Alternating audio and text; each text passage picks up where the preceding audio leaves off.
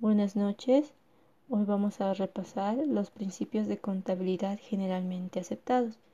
Principios generalmente presupuestos que hacen a la estructura general de los estados financieros. Vamos a iniciar con el principio de devengado. El principio de lo devengado, en definitiva, establece que se debe reconocer las ganancias y las pérdidas en función del tiempo con independencia de haberlas cobrado o pagado.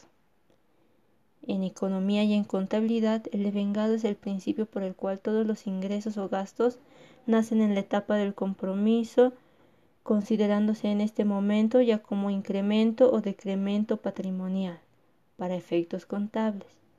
Esto quiere decir, si hemos terminado de registrar todo un ciclo contable, debemos debemos asegurarnos que todos esos esas facturas y, movimientos y transacciones sean registradas en ese año en el cual se realizaron. Por ejemplo, si un contador, después de, de haber terminado su ciclo contable, olvida una factura del 2015 y pretende registrarla en, en, su, en el ciclo del 2016, habría, habría quedado en error y habría dejado atrás este principio de devengado.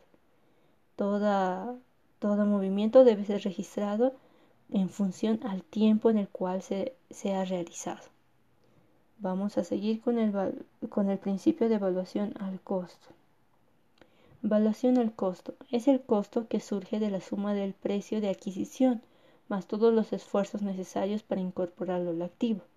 Esto es, precio al contado más gastos de adquisición más gastos de puesta en marcha. Un ejemplo, si la empresa decide comprar un equipo de computación, deberá sumarse el precio al contado de este equipo más los gastos de adquisición más los gastos de puesta en marcha. Esto puede ser la instalación, los softwares, eh, el mantenimiento que se realiza a, al equipo de computación para que se funcione debidamente en la empresa. Principio de uniformidad.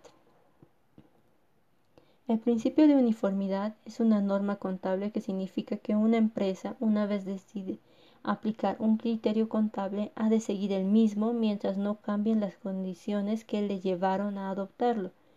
En caso de querer cambiarlo, la empresa deberá reflejarlo en la memoria. Indicará también el impacto de dicho cambio en las cuentas anuales.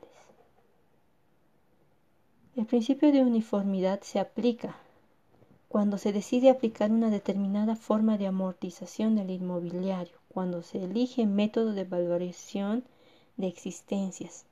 En la memoria de las cuentas anuales se recogen todos estos criterios si en algún ejercicio deciden cambiarse, han de informarse del cambio para mantener la coherencia. Una empresa debe ser consecuente con las normas que ha adoptado para llevar a cabo la gestión contable de su actividad. Si éstas varían, han de justificar la causa. Este principio es sumamente importante ya que nos mantiene, nos ayuda a mantener la uniformidad y, y que los estados financieros puedan expresarse de la manera más clara posible para la toma de decisiones. Gracias por escucharnos y buenas noches.